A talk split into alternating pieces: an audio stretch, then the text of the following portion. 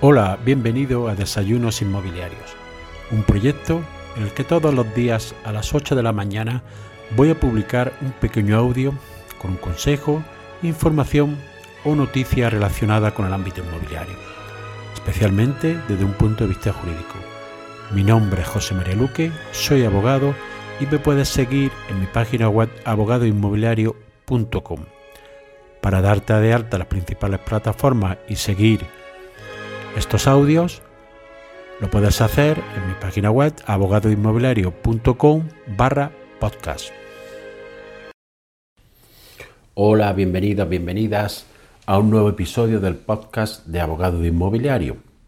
En el episodio de hoy voy a hablar de eh, las obras y la conservación de la vivienda en los pisos que están arrendados y cómo se establece legalmente las obligaciones tanto para el propietario como para el inquilino. En primer lugar, eh, hay que decir que esta regulación la establece la Ley de Arrendamientos Urbanos y si no estaría como supletoria lo establecido por el Código Civil. Pero concreto en los arrendamientos de vivienda, que son los que se va habitualmente a los que se da estos casos porque son aquellos arrendamientos de larga duración, están obligados a la regulación que establece la ley de arrendamiento urbano. Cosa distinta serían los arrendamientos de temporada que solo se aplican de manera supletoria, siendo en primer lugar lo establecido por las partes y en caso que no sea así se establece supletoriamente lo establecido en la ley de arrendamientos urbanos. Pues bien,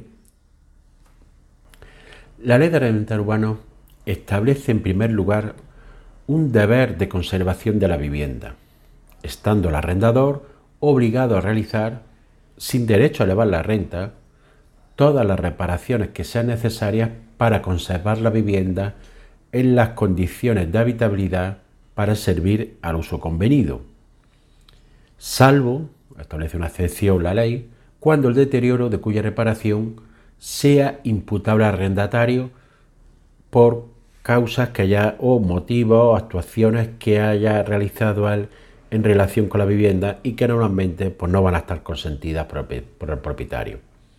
Esta obligación de reparación tiene un límite, el caso que se produzca la destrucción de la vivienda por causa no imputable al arrendador.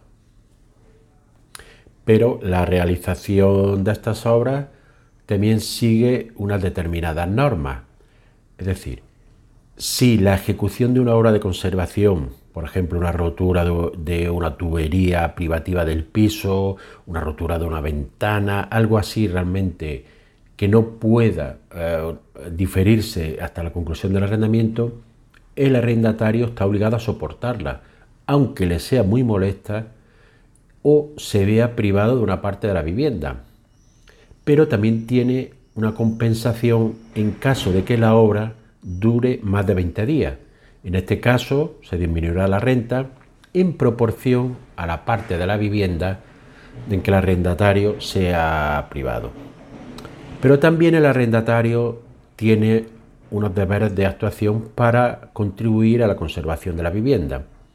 Y es la que tiene que poner en conocimiento del arrendador en el plazo más breve posible la necesidad de las reparaciones que hay que hemos visto anteriormente, a cuyo efecto debe facilitar al arrendador la verificación directa por sí mismo, es decir, permitir la entrada del arrendador a la vivienda para que lo compruebe o por técnicos que él designe para que comprueben el estado de la vivienda.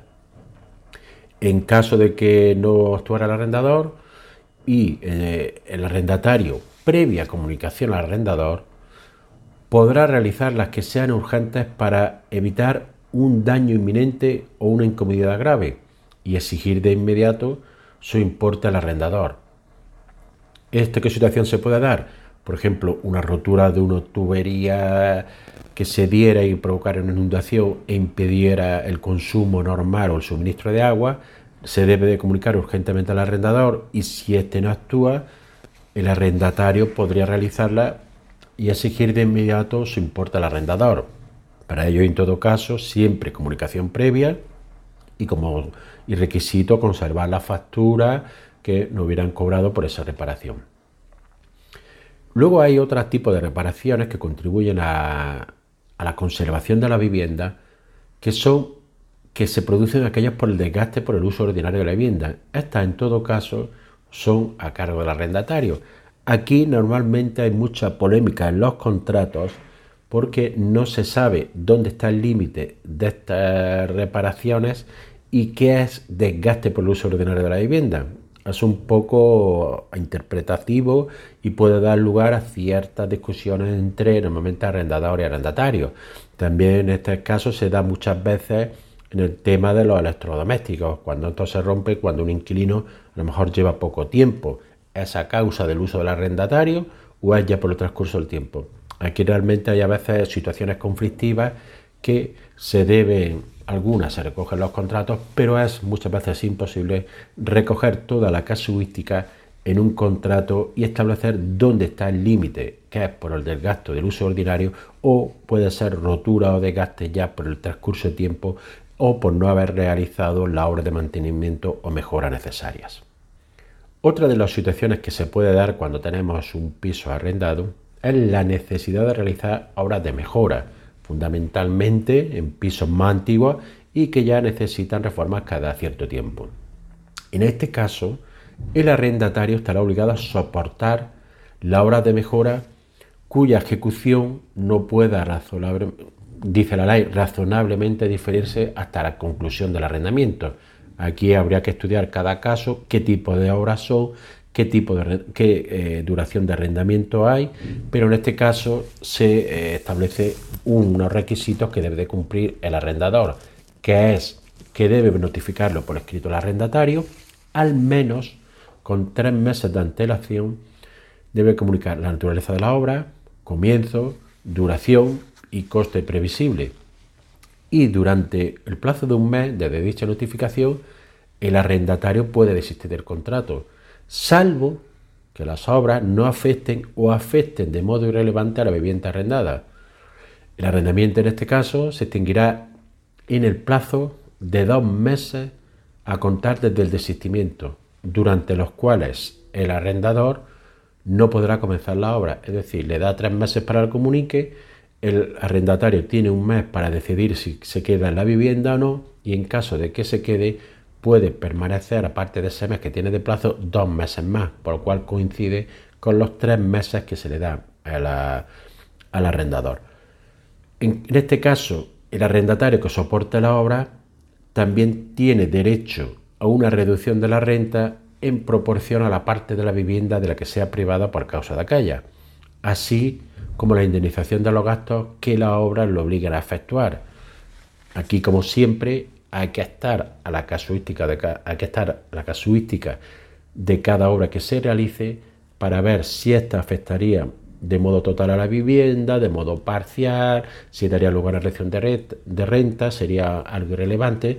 Por eso normalmente las grandes obras de reforma se hacen cuando no tenemos el piso alquilado, ya que delimitar todo esto da lugar a mucha conflictividad. Por último, la ley regula las obras del arrendatario. Y en este caso es muy claro, el arrendatario no puede realizar sino el consentimiento del arrendador, pero además este consentimiento debe estar expresado por escrito, es decir, no vale consentimiento de palabra, debe de expresarse por escrito una vez que se le hayan notificado las obras que se quieren realizar. El arrendatario no puede realizar ningún caso obras que modifiquen la configuración de la vivienda o de su accesorio. Y tampoco en ningún caso puede realizar obras que provoquen una disminución en la estabilidad o seguridad de la vivienda. En caso de, de ser pisos que estamos en una, dentro de un eh, edificio o en una comunidad de propietarios, esta tampoco obra, tipo de obras tampoco las puede realizar el arrendador. En caso de que realizara obras, ¿Qué facultades tiene el arrendador? Pues puede resolver el contrato eh, siempre que no se haya autorizado la realización de las obras, pero además le puede obligar al arrendatario a que reponga las cosas al estado anterior o, en su caso, puede eh, conservar la modificación efectuada si le resulta favorable o beneficiosa al piso sin que el arrendatario tenga derecho a reclamar indemnización alguna.